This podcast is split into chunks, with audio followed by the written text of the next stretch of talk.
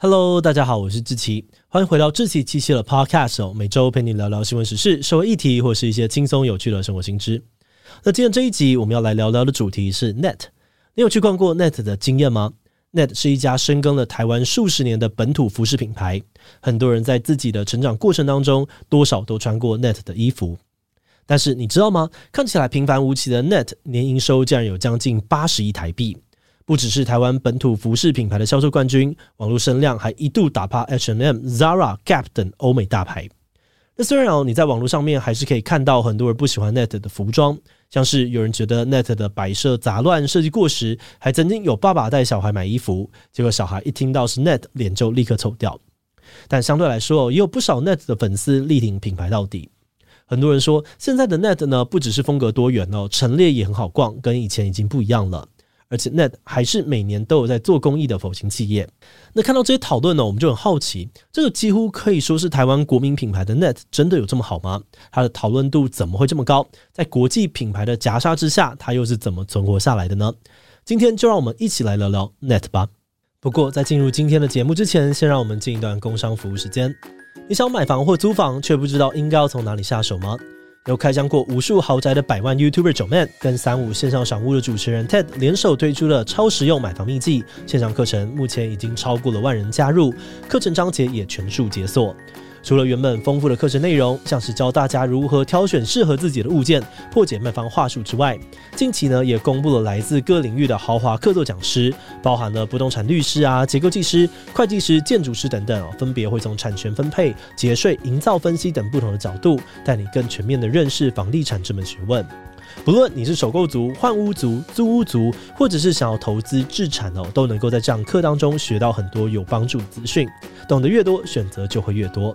有兴趣的话呢，请点击资讯的链接查看更多的课程资讯。结账输入智奇机器的专属优惠码七七莎莎，还可以再折三百元哦。好的，那今天的工商服务时间就到这边，我们就开始进入节目的正题吧。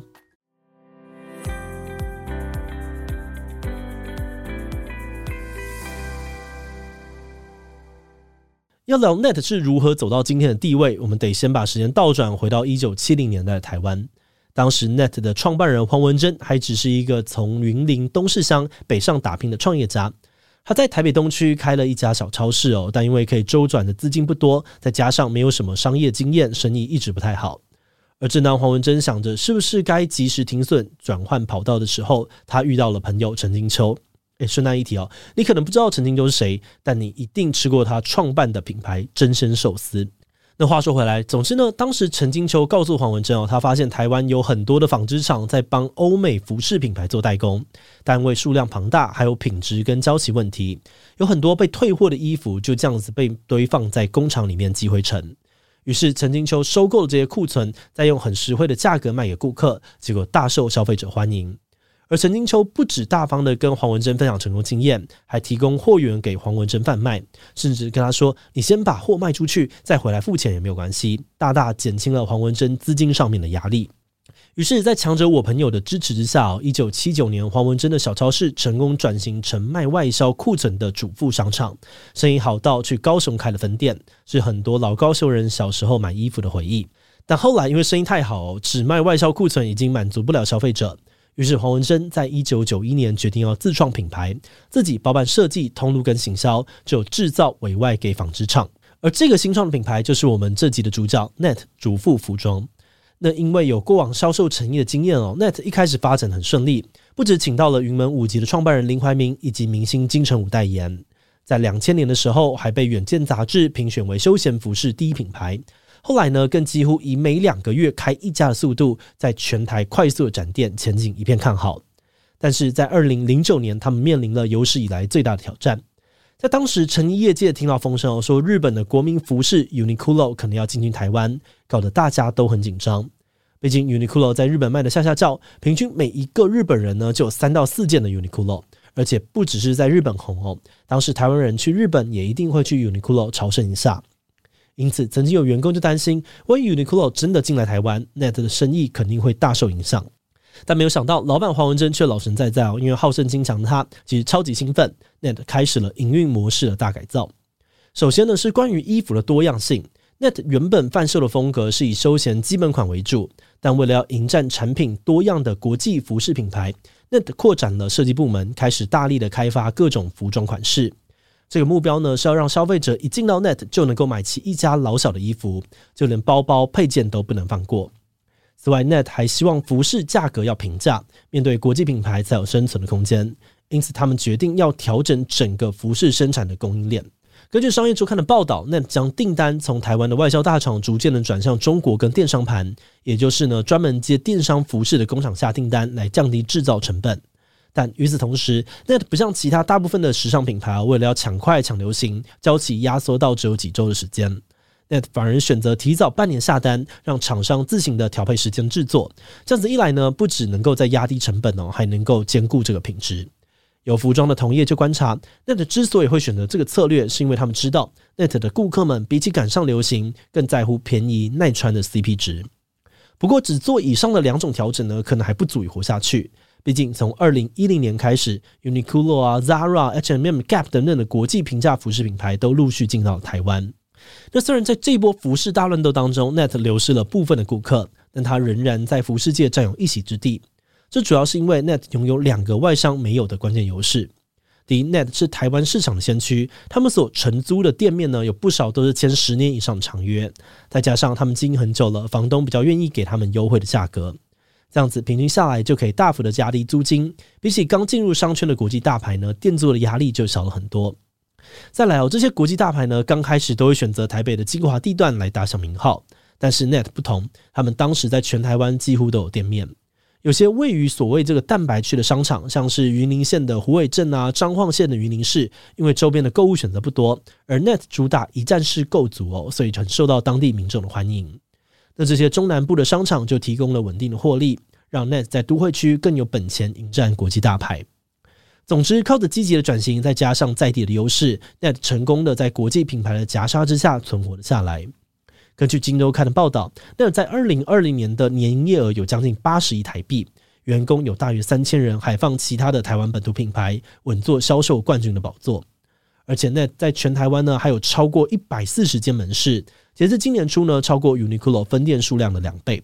二零一九年呢，来自 iBuzz 网络口碑研究中心的调查也发现，那在台湾平价服饰当中的网络声量排名第二，仅次于日牌 Uniqlo。其他欧美大牌像是 H&M 啊、Zara、Gap 呢，则都是他的手下败将。此外，有跟他同时期发迹的台湾品牌 Giordano、Hanten 呢，则因为受到了国外品牌的打击，网络声量敬陪末座，影响力已经大不如前。因此，虽然有部分的批评认为 Net 的品相太多，陈列杂乱，衣服很难找，或是批评设计没有原创性，好像都是很普通的衣服，但依然有很多的政商名人跳出来力挺。认为 Net 其实还是有不少好看的衣服，价格也比其他的品牌更实惠，根本就是梦幻衣品。诶，那说到这里哦，我们已经知道 Net 在台湾的发展很成功，但从另外一方面来看，面对国际品牌大家都在竞争的情况之下，Net 有没有想过要跨出台湾市场，也成为国际品牌呢？答案是有的，Net 确实尝试过要进军国际。